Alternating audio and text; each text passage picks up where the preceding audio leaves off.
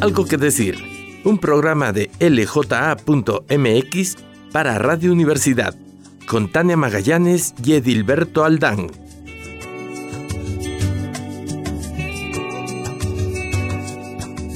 ¿Qué tal? Buenas noches, esto es Algo que decir, el programa de LJA para Radio Universidad. Y muchísimas gracias Checo Pacheco por estar en la cabina como siempre en todas las ocasiones. Muchísimas gracias a la Universidad Autónoma de Aguascalientes, a la Menemérita eh, Universidad Autónoma de Aguascalientes por eh, la invitación y por prestarnos siempre sus instalaciones. Y eh, bueno, mi nombre es Tania Magallanes, yo soy jefa de información de LJ.mx y en esta ocasión lo que quisiera comentarles son los acontecimientos de esta semana, qué es lo que ha estado en el hoyo aquí moviéndose entre las noticias precisamente en el ámbito estatal y en lo, local, en lo nacional, perdón, donde, bueno, nos dimos cuenta que eh, el INE, en este caso eh, la Junta Local del INE en Aguascalientes, eh, ya modificó las cifras al final con que el INE concluyó la fiscalización de este pasado proceso electoral que acabamos de ver, donde, bueno, se estuvieron eligiendo a nuestros próximos diputados donde también hubo elecciones para las 11 alcaldías acá en el estado y bueno, en el ámbito nacional también vimos que hubo elecciones para las gubernaturas y eh, en un inicio habían dejado eh, la penalización en más de 30 millones eh, de pesos, pero la Junta Local al final reculó y bueno, empezó a hacer modificaciones precisamente alrededor de esta cifra en lo que al final las multas quedaron en 17 millones de pesos. Eso al final el el titular de línea acá en Aguascalientes, el maestro Ignacio Ruelas, eh, justificó también precisamente todas estas penalizaciones. Ya vemos que al final siempre consideramos estas penalizaciones más como eh, embolsarse eh, todo el financiamiento y esa es la forma en la que concebimos, por desgracia, las multas. Bueno, pues en esta ocasión coincido precisamente con el maestro Rola Olvera, donde dice que esta fiscalización electoral no tiene ningún objeto punitivo, ¿no? No significa que, que se castigue al final a las personas que, que cometieron actos indebidos o cómo es que eh, eh, pues no presentaron la, rendición de cuentas debidamente, ¿no? sino que precisamente es un incentivo para fortalecer administrativamente a los partidos y que también esto abone a que se rindan cuentas de manera transparente y opaco, que en el ámbito nacional y en el local también lo vemos. Por desgracia, eh, todas nuestras instituciones y los diversos órganos, bueno, son muy dados a no transparentar ni los procesos ni los dineros, ¿no? Entonces, más allá solamente de dejarlo como un acto de corrupción, lo que podemos pensar, o que se están embolsando la lana, lo que podemos pensar también es eh, que los ciudadanos tenemos derecho a saber qué fue lo que pasó con ese dinero que se les otorgó, en este caso a los partidos políticos, para las campañas electorales. Entonces, eh, bueno, esto fue por parte de, eh, INE, la Junta Local del INE, y que también vimos que en, en cuanto a las penalizaciones, ahora sí que el que estuvo el que fue sobresalió, pues, por haber, no, no encontraba la palabra exacta para, para decirlo, el que sobresalió en cuanto a esta, a esta penalización fue el candidato eh, por Morena a la alcaldía de Aguascalientes, Arturo Ávila, que bueno, se llevó la mayor parte por precisamente eso, haberse eh, salido del límite, del tope que tenían para gastos de campaña. Bueno, eh, Arturo Ávila se rebasó el tope de campaña y bueno, pues ahora no le quedó más que sentirse ofendido precisamente y, decir que eh, no habían excedido y que bueno, esto lo llevará hasta las últimas consecuencias. Recordemos que Arturo Ávila, a fin de cuentas, ha estado eh, metido más a fuerza en todo este proceso electoral y que una vez que terminó, lo que, lo que hizo fue quitarse el chaleco de Morena y decir, bueno, yo voy a seguir con, todo mi proceso para seguir siendo empresario y que no iba a participar más, ¿no? Ahí alguien le ha de haber eh, hablado bonito, le ha de haber endulzado el oído como para que al final eh, pues volviera a ajustarse el chaleco, empezara a juntarse con eh, dirigencias nacionales de Morena y bueno, donde siguiera todavía este proceso, que no se nos olvide que el próximo proceso electoral para la gobernatura acá en continúa, entonces probablemente tiene, tiene que ver por ahí, ¿no? Entonces, eh, bueno, sí, Arturo Ávila, a fin de cuentas, retó al Tribunal Electoral, que fue el que dictaminó eh, la, penalización ahora sí por el rebaso de topes de gastos de campaña para eh, que lo volvieran a multar hasta 100 veces más, ¿no? Porque eh, pues él no, no había, no había rebasado este tope. lo que también vimos en este proceso y junto con las las decisiones del Tribunal Electoral Local es que eh, los magistrados movieron las, las, los resultados de la elección. Eh, nos dimos, por ahí también nos dimos cuenta y fue noticia toda esta semana y que no la hemos dejado eh, salir, no la hemos soltado pues esta, esta información, es que al final la que fue candidata a la alcaldía por Jesús María Carla Espinosa, por parte de Morena, bueno, ella estaba postulando para ese puesto, al final no llegó a, la alcaldía, pero como también estaba anotada en la lista plurinominal, se le otorgó un lugar como regidora. Entonces, eso fue lo que eh, el Tribunal Electoral observó, que aparte de haber estado eh, anotada en dos en dos listas, una por un cargo por el principio de mayoría relativa, en este caso para la alcaldía de Jesús María, y otro en las listas de eh, diputaciones plurinominales para integrarse como regidora, eh, bueno, de alguna manera iba a llegar también, ¿no? Entonces, eh, el tribunal decidió que no, bajaron de su cargo como virtual regidora, y se quedó su suplente Aurelia Espalza Rodríguez al final y también esta decisión se tomó porque el tribunal asegura que eh, Carla Espinosa no se eh, registró, no registró su baja del partido por el que estaba antes eh, militando, que era el Partido Libre de Aguascalientes, en donde continuaba precisamente con, con, con esta participación. Incluso hasta por ahí se dijo que también estuvo haciendo, todavía se estuvo posicionando con sus mismas playeras, cuando no, no, ya estaba participando con, con Morena, ¿no? Entonces, eh, también fue otra de las, de las eh, decisiones por las que tomó el tribunal que no estuviera eh, Carla como regidora. También recordamos a Carla Espinosa, bueno, por este episodio también terrible que fue en todo el ámbito nacional nota, que fue por haber hecho una denuncia por violencia política de género que en este caso, bueno, el tribunal también había estimado que sí, sí se había incurrido en, en violencia política de género en su contra al, de ciertos actores panistas que en ese momento, bueno, en ese momento Carla Espinosa era regidora también por, por Jesús María, sí, sí habían eh, realizado estereotipos en su contra, habían incurrido en calumnias incluso, pero precisamente eh, por su condición de género, ¿no? No solamente fue que, que estuvieran calumniándola. Entonces, eh, Carla Espinosa eh, interpone su denuncia contra estas personalidades, el tribunal designa que sí, es cierto, eh, eh, fue víctima de violencia política de género. Eh, esto fue un tema que también lo vimos en todo lo nacional. Por desgracia, el mensaje que se envía con las mujeres es que una vez que quieras participar de la vida política de, de, de tu país, de tu estado, de tu municipio, bueno, siempre habrá algo que entorpezca comentarios que refuercen estos estereotipos y que incluso lleguen a demeritarte en tu calidad de mujer, de ciudadana, de contendiente en, una, en, en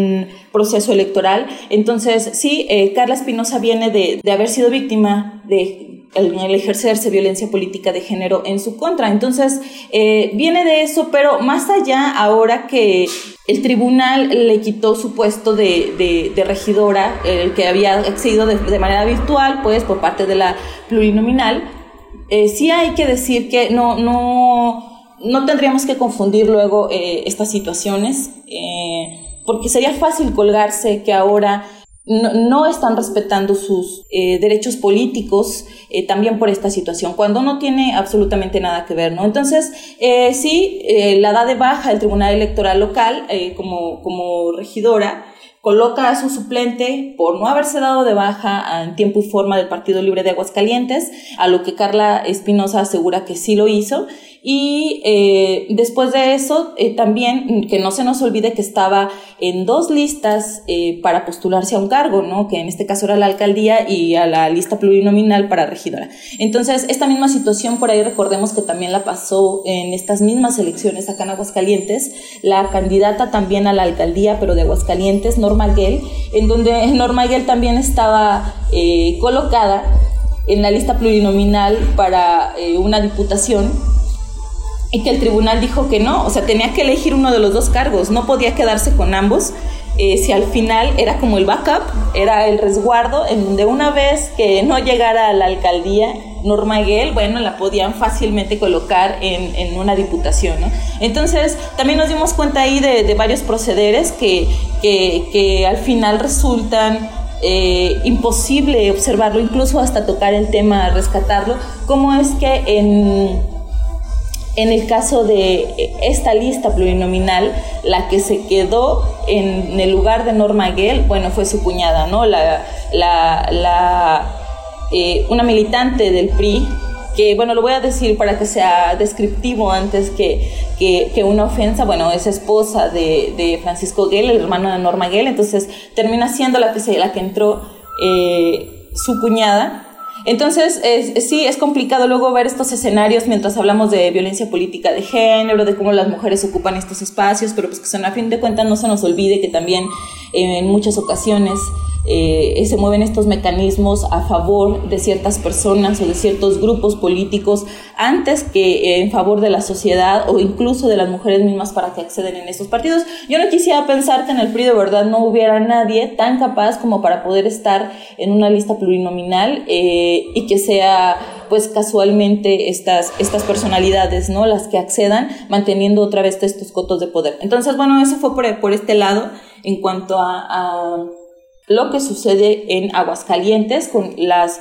designaciones del tribunal, que estaremos todavía al pendiente a ver qué es lo que más, eh, qué faramaya van a empezar a sacar ahora. Eh, en el caso de Arturo Ávila, qué voltereta le va a dar. Y bueno, en el caso de Carla Espinosa, sí, ella ya eh, comentó que va a irse hasta la sala Monterrey para impugnar esta decisión y bueno, seguir buscando su lugar como regidora y eh, pues no bajarse de la contienda, ¿no? Para seguir siendo regidora eh, por eh, la alcaldía de Jesús María. En el ámbito nacional vimos que, bueno, este multicitado, multidenostado, multiapoyado consulta ciudadana que se va a realizar este domingo en todo México. Acá en Aguascalientes vimos muy efusivos a los integrantes de Frena,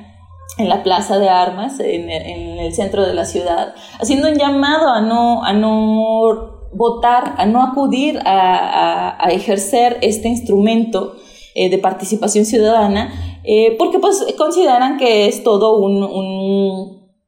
una triquiñuela, ¿no? De López Obrador. Pero bueno, nosotros también sabemos que Frena ha estado insistiendo que eh, denostar más la figura presidencial, la figura de López Obrador, antes que tener argumentos de por qué no, ¿no? Entonces, eso es lo que al final deberíamos de eh, considerar. La consulta ciudadana no deja de ser un instrumento de participación que como el voto, bueno, el voto regular, el que acabamos nosotros de ejercer, bueno, es libre y secreto y es directo y es personal y que aparte forma, eh, también tiene un lugar como eh, dentro de nuestros derechos eh, políticos electorales como ciudadanos. Entonces, eh, ¿qué es lo que, lo que tendríamos que observar? Que bueno, también nosotros podremos tomar parte de las decisiones que en este caso son competencia de la federación, ¿no? pero que podría ayudarnos incluso a que este mecanismo se refuerce y ahora sí que sea de pues entregado fortalecido por, por la ciudadanía, mucho más allá que solamente pensar si es una triquiñuela y todo lo que han estado desbaratando alrededor de, ¿no? Porque... Eh, a fin de cuentas, eh, lo que podríamos pensar es que son acciones legales que se está consultando si se toman acciones legales contra las decisiones políticas anteriores de los expresidentes, ¿no? Pero no solamente se trata de eso. Por ahí yo escuchaba un comentario de el el titular del INE, del consejero presidente Lorenzo, Córdoba, que decía que eh, a fin de cuentas la consulta popular, bueno, pues es un derecho, pero aparte no, no juzga a los expresidentes, o sea, no se trata de, juzgar a los expresidentes la consulta popular. Entonces, eh, ¿de qué se trata? Está haciendo un mandato de la Constitución, aparte lo está, lo está ejerciendo el INE. Eh, a fin de cuentas, bueno, está actuando conforme a, derecho, el INE también, ya se realizó por ahí un conteo rápido, eh, esto mismo de, empezar a pensarlo como un mecanismo de, protección a los derechos de la ciudadanía, a este ejercicio de, de, democracia participativa, creo que es como lo más importante que podríamos rescatar, porque dudas nos quedan un montonal, ¿no? O sea, desde desde cómo es que se fortalece la democracia eh, desde la ciudadanía, yo creo que sí hay temas importantes que se pudieran retomar y, que quede muy claro, ¿no? Los derechos a fin de cuentas no se consultan, entonces un derecho, pensar que esto pudiera funcionar eh, como las... Eh, lo han pretendido algunos grupos conservadores, en donde se pueda poner a consulta popular eh, el derecho a decidir sobre su cuerpo de las mujeres. Bueno, eso es otro tema, eso no tiene nada que ver porque los derechos no se consultan, los derechos se garantizan. Entonces, eh, el debate no queda ahí, ¿no? Eh, sí, hay que ver quién precisamente está en, creando esta confusión para que asistan o no asistan, o sí asistan a la a la consulta popular, sí y no ir, cómo es que eh, al final la Corte autorizó eh, la, la, consulta popular y también en este discurso que la verdad me resulta bastante eh, complicado, o sea, sí hablamos de un dispendio de recursos públicos por los más de 500 millones que se ejercieron para, para este ejercicio y lo equiparamos ahora precisamente con el tema del momento, ¿no? Que es eh, las vacunas o la medicina, las vacunas contra COVID y las medicinas para los niños con cáncer. Entonces, sí creo que no nos deberíamos de, quedar con, con, eso precisamente, sino enfocarnos, bueno, este dinero ya se ejerció, ¿sí? Eh, este dinero ya está listo, ya se repartieron las mesas, eh, ya, se, ya se capacitó a las personas alrededor que van a estar ahí. ¿Qué nos toca a la ciudadanía más que quejarnos? Eh, de, cómo, de cómo se realizaron las cosas, ¿no? Eh, para poner un poco en contexto, sí, eh, este, para llegar a, a, una consulta popular, bueno, se realizó una, una serie de firmas, se recabaron firmas para que pudiera llegar a este, esta consulta popular, perdón, pero no fue ni el 2% a fin de cuentas de la lista nominal de electores eh, las, que, las que firmó, que eso es lo que mandata también la Constitución. Entonces, el presidente López Obrador, en el uso de sus facultades, bueno, fue el que solicitó que se realizara esta consulta precisamente, eh, pues para, eh, insistía, enjuiciar a los, a los expresidentes, ¿no? Pero al final también tendríamos que ver cómo es que quedó la pregunta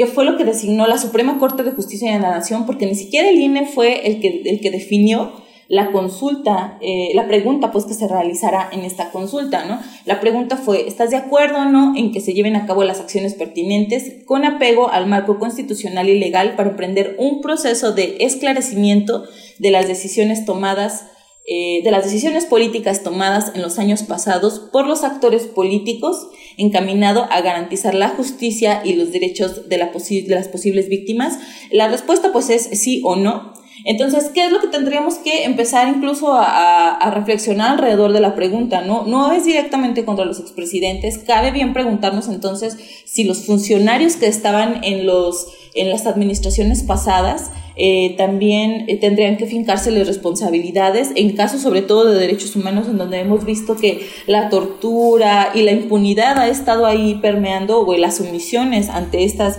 estos actos, las omisiones de diversos organismos, cómo es que eh, al final tendrían que también ser llevado a cabo las acciones pertinentes. ¿Cuáles son esas acciones pertinentes? Bueno, alguien, la ciudadanía en este caso bien no podría ser, no con abstracto, sino alguien en concreto,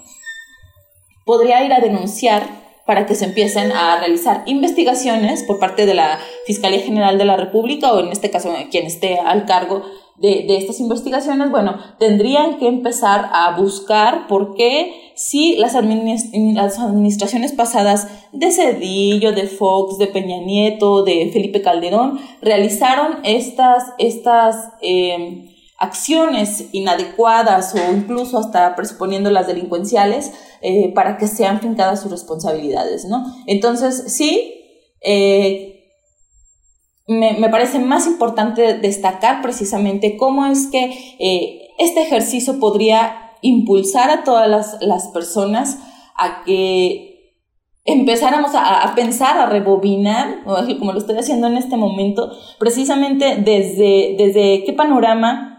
estamos nosotros, donde no somos sujetos pasivos, en donde también tenemos eh, este, este poder de participación y qué más si es para precisamente fortalecer este tipo de democracia, ¿no? Que al final es participativa. Entonces, eh, eh es por este lado como la importancia de seguir retomándolo, que no se nos olvide también que, bueno, en todos estos denuestos, eh, eh, sí, el tema de derechos humanos es muy importante. En el caso del sexenio de Felipe Calderón, bueno, sabemos muy bien cómo es que empezó esta militarización de todo el país, como empezando con su, abro comillas, guerra contra el narco, eh, pues incrementó la violencia, pero no solamente eso, ¿no? se dispararon los asesinatos contra mujeres, se empezó a, como todavía no estaba tipificado eh, el feminicidio como un delito autónomo, bueno, aumentó muchísimo el homicidio en razón de género contra mujeres, precisamente por esta incursión del ejército y este albrestamiento que hubo contra eh, grupos delincuenciales. Entonces también nos deberíamos de preguntar qué fue lo que sucedió alrededor de esto y aunque esta información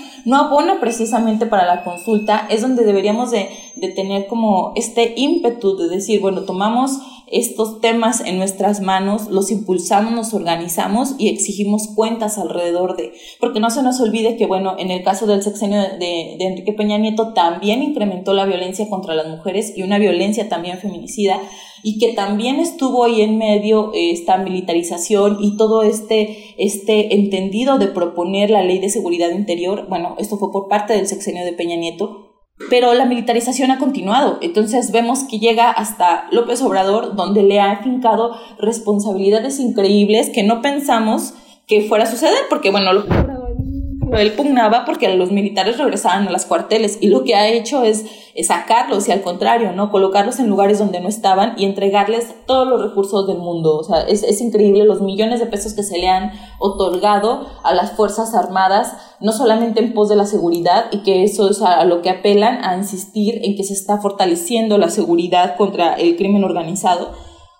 pero no es cierto, vemos a los militares en los puertos, vemos a los militares construyendo las eh, la base, eh, el aeropuerto de Santa Lucía, eh, Dos Bocas también ahí han estado, los vemos poco a poco incursionando acá en Aguascalientes, bueno, lo he comentado un montón de veces y no me cansaré de comentarlo hasta que vea que ya no sucede, bueno, en coordinación con el IMA, el Instituto Municipal de la Mujer Aguascalientense, la Guardia Nacional ha estado tomando cursos para hacerse cargo de tareas de proximidad social. Entonces, si eso no es militarización, yo no veo por dónde no lo sea sí es eh, eh, importante pensar que esto viene desde sexenios atrás, pero que con esta consulta no se van a solucionar, pues, ¿no? O sea, hay un montón de responsabilidades que afincarles más allá de lo histórico y donde lo podemos seguir mencionando a través eh, precisamente de recordar qué fue lo que sucedió en estos sexenios, sino que los mecanismos en teoría ahí están y eso es lo que deberíamos de empezar a, proponer, a impulsar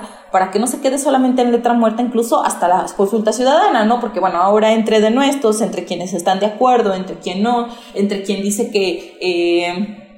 como, eh, bueno, sí, la, consulta popular es un derecho político, eh, pero también del otro lado es nada más una faramaya. No nos tomamos en serio, yo creo, luego el papel como ciudadanos que tenemos, ¿no? Entonces, este domingo se realiza la consulta popular. Bueno, yo los invito a que vayan, acudan, de manera libre y secreta a votar. Ahora sí que ustedes deciden que con esta pregunta cuál es, pero lo importante es activar este mecanismo, ¿no? Porque el resultado solo es vinculante, el resultado de la consulta popular, si participan el 40% de los ciudadanos de la lista nominal. O sea, quiere decir que más de 37 millones de mexicanos tienen que asistir este domingo para poder establecer el resultado y aparte del resultado, bueno, empezar a activarlos. ¿Qué pasaría si eso empezáramos a hacerlo en Aguascalientes? ¿Cómo es que entonces empezaríamos a hacer presión a nuestros gobernantes? Incluso ahora con el tema eh, de moda al que trajeron todos los candidatos Veolia, ¿qué es lo que quiere la ciudadanía? Eh, cómo hacer una consulta popular para cuestionar este, este tipo de, de empresas, de estas formas de gobierno municipal, las exigencias que tenemos. Yo creo que bien vale la pena eh, retomarlo y no quedarnos solamente en los dos bandos, ¿no? O que si es una faramaya y no sirve absolutamente para nada, o del otro lado, eh, que a fin de cuentas es lo que enjuiciará a los presidentes. No, la consulta popular no va a, juzgar a, nadie. La consulta popular eh, retoma el, la Vox Retoma qué es lo que quieren las personas y creo que eso es con lo que debería más de, de quedarnos, ¿no? Eh,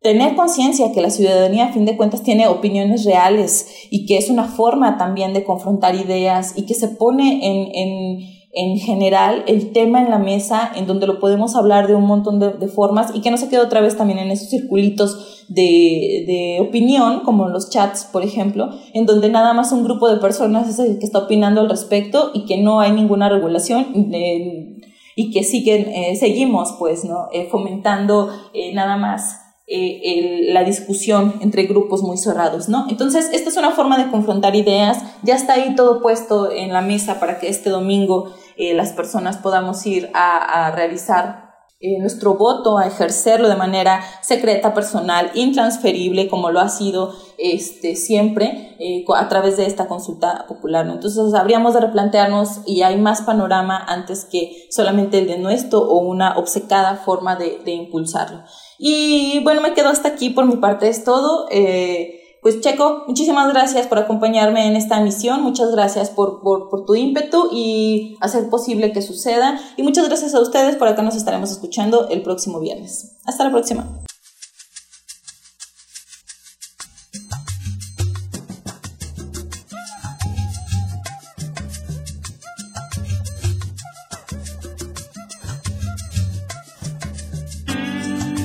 Algo que decir un programa de lja.mx para Radio Universidad, con Tania Magallanes y Edilberto Aldán.